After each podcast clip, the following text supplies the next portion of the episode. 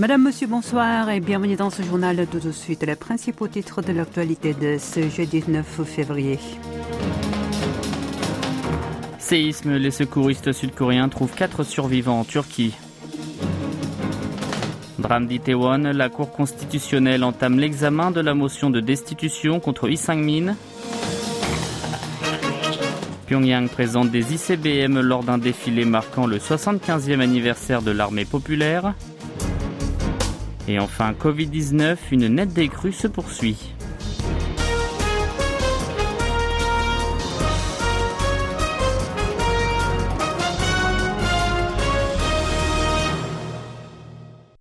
Une première équipe de secouristes sud-coréens envoyée pour venir en aide à la Turquie touchée par des séismes meurtriers mène elle aussi une course contre la montre à la recherche de survivants, principalement dans un lycée à Antakya, dans la province de Hatay et dans le sud du pays. Tôt ce matin, elle en a trouvé un parmi les décombres. Il s'agit d'un homme. Ce septuagénaire est, semble-t-il, en bonne santé selon le ministère sud-coréen des Affaires étrangères plus tard dans la matinée, un bébé de 12 ans et ses parents ont été extraits des gravats, portant ainsi à quatre le nombre de survivants sauvés par l'équipe sud-coréenne.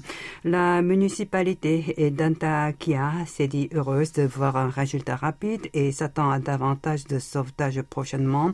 À la demande de la Turquie, les secouristes du pays du matin clair ont fixé cette ville comme zone d'opération. Par ailleurs, selon Im le porte parole du ministère sud-coréen. Au total, cinq Sud-Coréens étaient dans la zone proche de l'épicentre et trois d'entre eux ont été évacués. Les douze autres ont été, quant à eux, repérés et semblent en bonne santé. Le président de la République, quant à lui, a visité aujourd'hui l'ambassade de Turquie à Séoul pour présenter ses condoléances aux victimes des séismes qui avaient frappé le pays d'Europe de l'Est. Yoon suk a alors promis que son pays ferait de son mieux pour aider le peuple turc à sortir de cette tragédie. De son côté, le ministre sud-coréen des Affaires étrangères s'est entretenu hier par téléphone avec son homologue turc Mevlut Kasoglu pour transmettre ses sincères condoléances et des mots de réconfort. Selon le ministère, Park Jin s'est engagé lors de cet échange à fournir tous les soutiens possibles à la Turquie et d'ajouter que tous les Sud-Coréens prient pour la sécurité du peuple turc. Le chef de la diplomatie turque a remercié le pays du matin clair, un pays frère de la Turquie, pour son aide et son soutien. Il a également promis de veiller à la sécurité des ressortissants sud-coréens résidant aux alentours de la zone sinistrée. Dès le lendemain du vote par le Parlement de la motion de destitution contre le ministre de l'Intérieur et de la Sécurité, la Cour constitutionnelle a commencé à l'examiner. Aujourd'hui, la plus haute instance judiciaire doit convoquer l'Assemblée plénière de ces neuf sages pour déterminer le juge principal et les modalités d'instruction si elle a 180 jours pour se prononcer sur la conformité de la motion au texte fondamental et n'est pas forcément obligé de respecter ce délai. Cela dit, beaucoup d'experts estiment que la Cour accélérera son travail afin que cette situation extraordinaire ne dure pas longtemps. Lorsqu'une telle motion avait ciblé deux ex-présidents de la République, Noumouyan et Park il lui avait fallu respectivement 64 et 92 jours, tandis qu'elle avait mis même plusieurs années pour les autres accusations. L'approbation du texte nécessite l'appui de six des Or, le mandat de deux d'entre eux va expirer en mars et en avril. Leur départ n'aura pour autant pas d'impact sur le prochain procès. L'important, c'est que les accusations posant sur le ministre Isang-min constituent bel et bien une violation des lois évoquées par l'opposition qui a voté le texte hier et que si tel est le cas, cette infraction est grave au point qu'elle peut justifier sa destitution. La Corée du Nord a célébré hier le 75e anniversaire de la fondation de son armée populaire avec en point d'orgue un gigantesque défilé militaire. D'après l'information publiée aujourd'hui par son agence de presse officielle KCNA, la parade s'est déroulée durant la nuit sur la place Kim Il-sung, le fondateur du pays à Pyongyang, et son petit-fils Kim Jong-un qui dirige le royaume ermite l'a supervisé.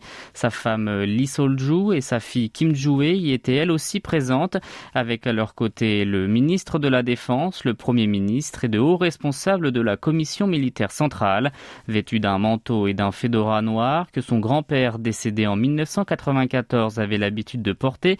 Kim III a passé ses troupes en revue. Pourtant, il n'a pas pris la parole. Cet événement a de nouveau été l'occasion pour le régime communiste de dévoiler divers systèmes d'armement, parmi eux l'artillerie anti-char, les tanks, les missiles tactiques et ceux de croisière à longue portée. Dans la deuxième partie de la parade, les unités d'opération nucléaire tactique ont défilé et ce grand rendez-vous s'est achevé avec l'apparition des missiles balistiques intercontinentaux ICBM. À ce propos, le média d'État a rapporté que ce défilé a permis de démontrer de fortes capacités de dissuasion face à l'éventuelle invasion du territoire nord-coréen par les pays étrangers et de celle d'attaques nucléaires. Toute l'actualité de toute la Corée, c'est ici sur KBS World Radio. Économie à présent, le Korea Development Institute, mieux connu sous son acronyme anglais KDI, maintient à 1,8% sa prévision de croissance pour la Corée du Sud cette année, comme il a anticipé en novembre dernier.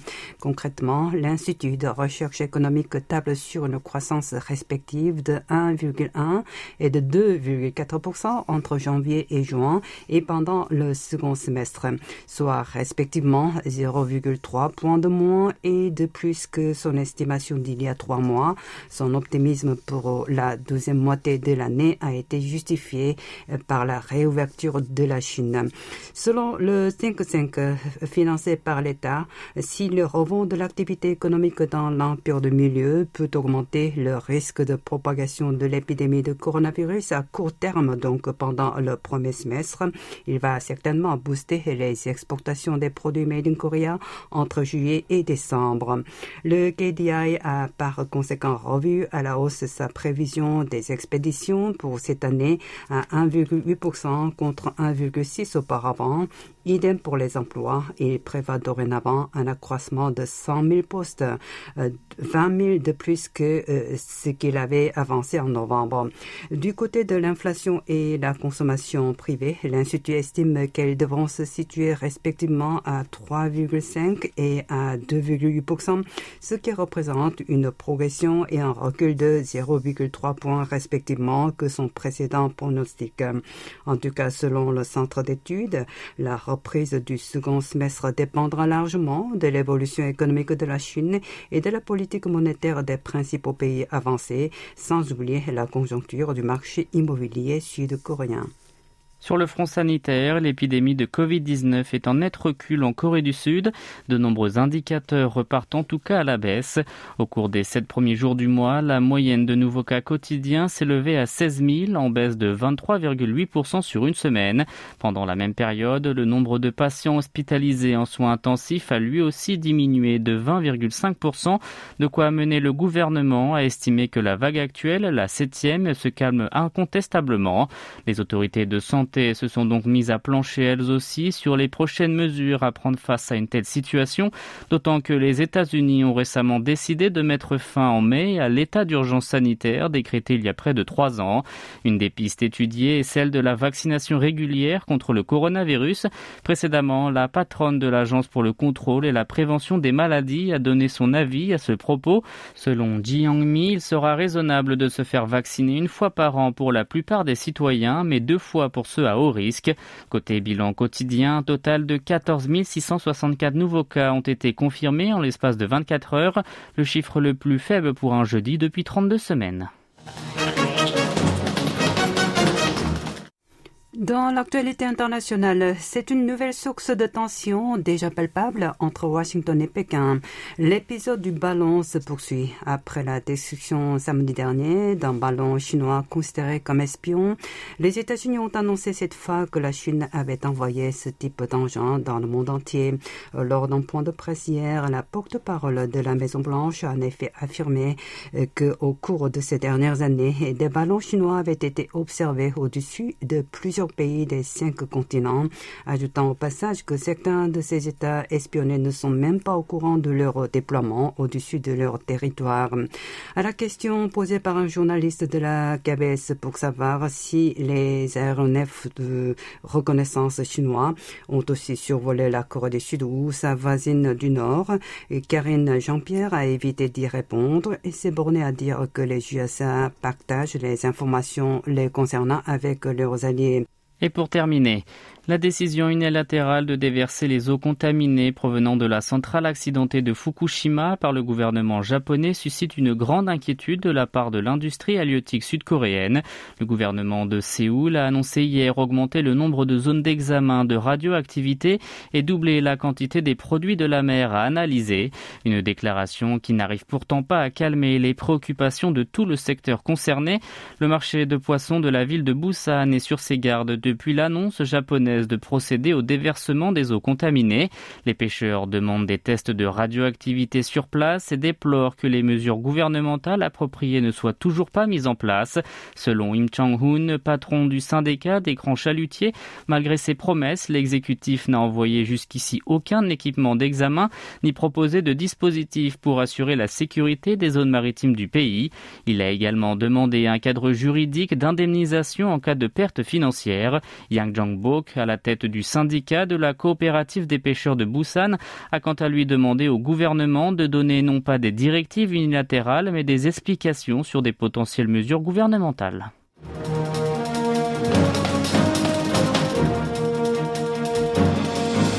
C'est la fin de ce journal qui vous a été présenté par Yun Jang et Maxime Lalo. Merci de votre fidélité et bonne soirée sur KBS World Radio.